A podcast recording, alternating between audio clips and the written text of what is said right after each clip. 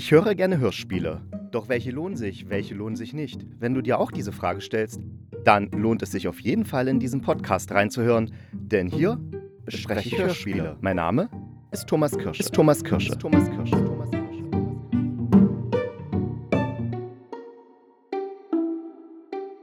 Hallo und herzlich willkommen zu einer neuen Folge des Hörspielkritikers. Und heute komme ich mir so ein bisschen vor wie Bastian Pastewka in seiner Reihe Kein Mucks, weil naja, okay, ich komme mir nicht ganz so vor, weil Bastian Pastewka ist mit seiner Reihe kein Mucks super, super erfolgreich. Neid, Neid, Neid. Aber egal. Nein, ich ähm, stelle nämlich heute ein Hörspiel vor, was schon von 1989 ist, aber nicht aber, sondern richtig gut in die Reihe Kein Mucks passen würde, weil das hat so einen ganz klassischen Charme und ist aber trotzdem zeitlos. Ja, also das wird ja auch bei Pastewka immer so ein bisschen, also bei, bei Kein Mucks so ein bisschen versucht, dass eben jetzt nicht so Hörspiele sind, die einfach nur das Zeitkolorit widerspiegeln und äh, einfach nur irgendein altes Hörspiel ist, sondern das, die haben ja meistens schon so eine Art Zeitlosigkeit, auch wenn es von 1950 oder von 1960 ist. Und dieses Hörspiel von 1989, ja, das ist vielleicht zu jung für keinen Mucks, das könnte sein. Ja, auf jeden Fall, es heißt Vogel im Käfig und ist von Eva Maria Muttrich. Und dieses Hörspiel ist so ein ja, ein kleines Kabinettstückchen, ein Krimi, der nur in einem Raum spielt, beziehungsweise in einer Wohnung, aber eigentlich nur in einem Raum und eigentlich auch nur zwischen zwei Personen, also eigentlich nur ein Dialog und zwar auch noch am Telefon. Das heißt, der eine steht in seiner Wohnung und wird von dem anderen angerufen und dann entspinnt sich da so eine Situation aus diesem Telefonat, die sehr, sehr interessant ist. Der Inhalt.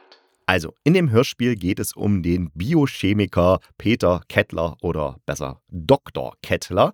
Und der kommt eines abends nach Hause und wundert sich, warum er nicht von seinem Wellensittich begrüßt wird. Ja, er lässt nämlich tagsüber immer seinen Wellensittich frei, weil er einfach Mitleid mit dem Tier hat. Er sagt sich, wenn ich schon den ganzen Tag auf Arbeit bin, dann möchte ich nicht, dass der Vogel die ganze Zeit da im Käfig rumsitzt und sich langweilt. Nee, da lässt er ihn immer, wenn er zur Arbeit geht, frei, damit der Vogel rumfliegen kann. Und wenn er dann von der Arbeit kommt, dann wird er von dem Vogel auch immer begrüßt. Diesmal nicht der, Ko der Kobel, nein, der Vogel ist im Käfig.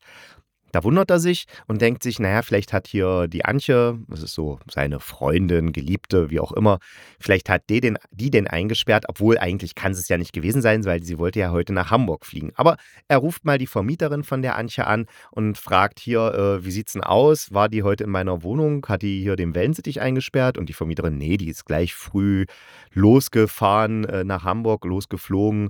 Die hat doch da eine Präsentation. Nee, nee, also auf keinen Fall.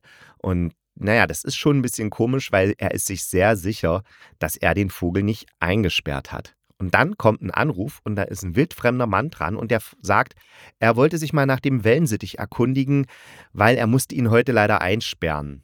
Ob es dem Wellensittich nicht schlecht getan hat, dass er heute leider eingesperrt war. Und na, das macht dann den Dr. Dr. Kettler natürlich misstrauisch. Also ist es klar, jemand Fremdes war in seiner Wohnung. Aber warum war dieser Fremde in seiner Wohnung? Das offenbart der Mann ihm auch gleich. Er sagt ihm nämlich, ja, äh, nach unserem Telefonat werden sie sich umbringen. Und ja, der Kettler denkt, ne, das ist jetzt hier ein Verrückter und bla bla bla. Aber dann entspinnt sich eben ein Dialog, wo klar wird, okay, es ist tatsächlich im Endeffekt, hat der Kettler jetzt, wenn man es alles durchdenkt, und selbst wenn er ein Arschloch wäre, aber so ein Arschloch ist er dann nicht, eigentlich kann er sich wirklich nur umbringen. Und das ist nicht mal so, dass der Mann jetzt der hat schon was gemacht, dass der Kettler sich umbringen muss. Aber das ist nicht so, dass der Mann an dieser Sache an sich schuld ist. Nein, der Kettler ist tatsächlich sogar schuld. Das heißt, indirekt, weil er eben so ein arroganter Pinsel ist, kann man sagen, oder sehr viel von sich hält, ist er daran schuld, dass er sich dann im Endeffekt umbringen muss. Das ist soweit der Inhalt. Warum und wie das alles zusammenhängt. Ja, es geht auch um eine Frau, aber da möchte ich aber und, und wissenschaftlichen Ehrgeiz, aber mehr möchte ich jetzt nicht verraten. Hört es euch bitte an. Das sind äh, 52 Minuten, die sich absolut lohnen. Ist jetzt äh, in der, oh Mann, Thomas, ist jetzt aktuell in der ARD Audiothek. Regie hatte Elmar Bönsch und der hat das richtig gut gemacht, der Elmar Bönsch, weil dieses Hörspiel ist wirklich wie so ein kleines Kammerspiel. Ne? Also es spielt in diesem einen Kammer, in diesem einen Zimmer und ja, er geht mal auf den Balkon oder geht mal ins Bad. Aber ansonsten, das ist einfach ein Raum, an dem dieses ganze Hörspiel spielt. Und das ist aber so inszeniert, dass es niemals langweilig wird. Man will die ganze Zeit weiter zuhören, obwohl es ja eigentlich nur ein Telefonat ist und man denkt, ja, das ist ja dann sowieso langweilig. Nee, aber genau an den richtigen Stellen sind die Pausen, genau an den richtigen Stellen kommen dann noch so Tonbandausschnitte von einer vergangenen Liebe von dem Kettler. Genau an den richtigen Stellen legt dann der Kettler auf und versucht dann doch die Polizei zu informieren, dass die ihn irgendwie rettet. Und ja, also es ist genau richtig gemacht und auch akustisch so schön, weil gerade am Anfang, also es sind relativ wenig Geräusche, weil ja, was sind so in einer Wohnung für Geräusche, ne? Also vielleicht so ein bisschen Straßenlärm oder sowas. Nee, da kommt er rein und man hört, wie er dann die Tür aufschließt und in, in, in, in die Wohnung kommt. Und das ist alles so sehr, sehr plastisch gemacht und ja, man kann es sehr gut anhören. Es keine Musik in dem Hörspiel, was ich auch faszinierend finde, weil es nämlich trotzdem richtig, richtig gut funktioniert.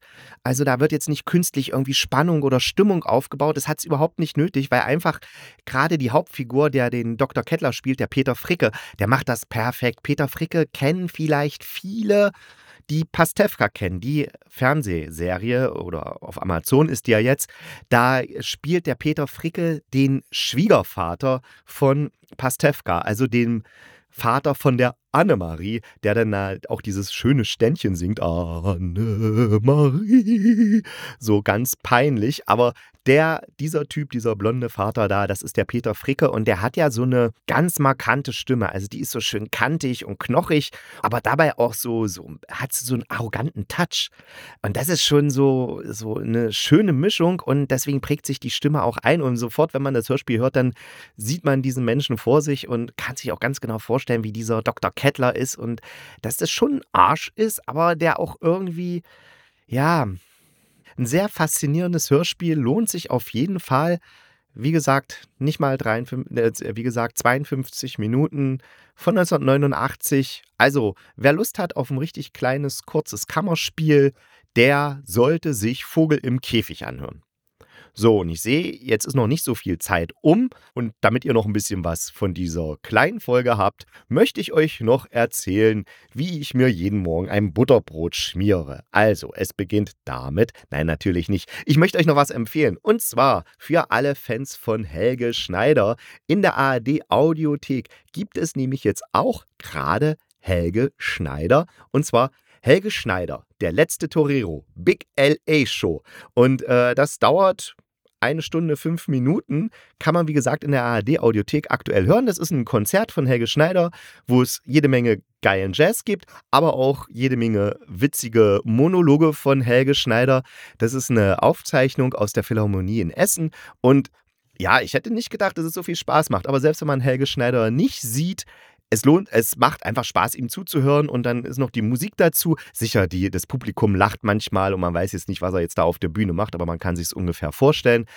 Aber so von der Sache her, es macht richtig Spaß, dieser Sache zuzuhören.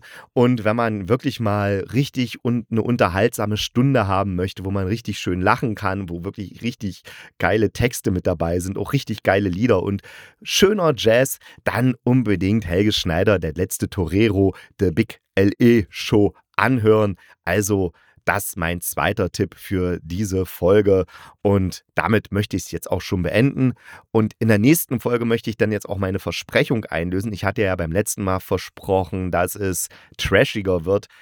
Und diese Trash-Folge, die werde ich dann beim nächsten Mal bringen. Denke ich jedenfalls, wenn nicht wieder was dazwischen kommt, was mich interessiert. Kann ja immer mal passieren. Auf jeden Fall, ich Versucht dran zu denken und ich wünsche euch bis dahin eine gute Zeit. Wir hören uns dann wieder am Samstag und denkt dran, bleibt gesund und kugelrund. Dann beißt euch auch kein Pudelhund.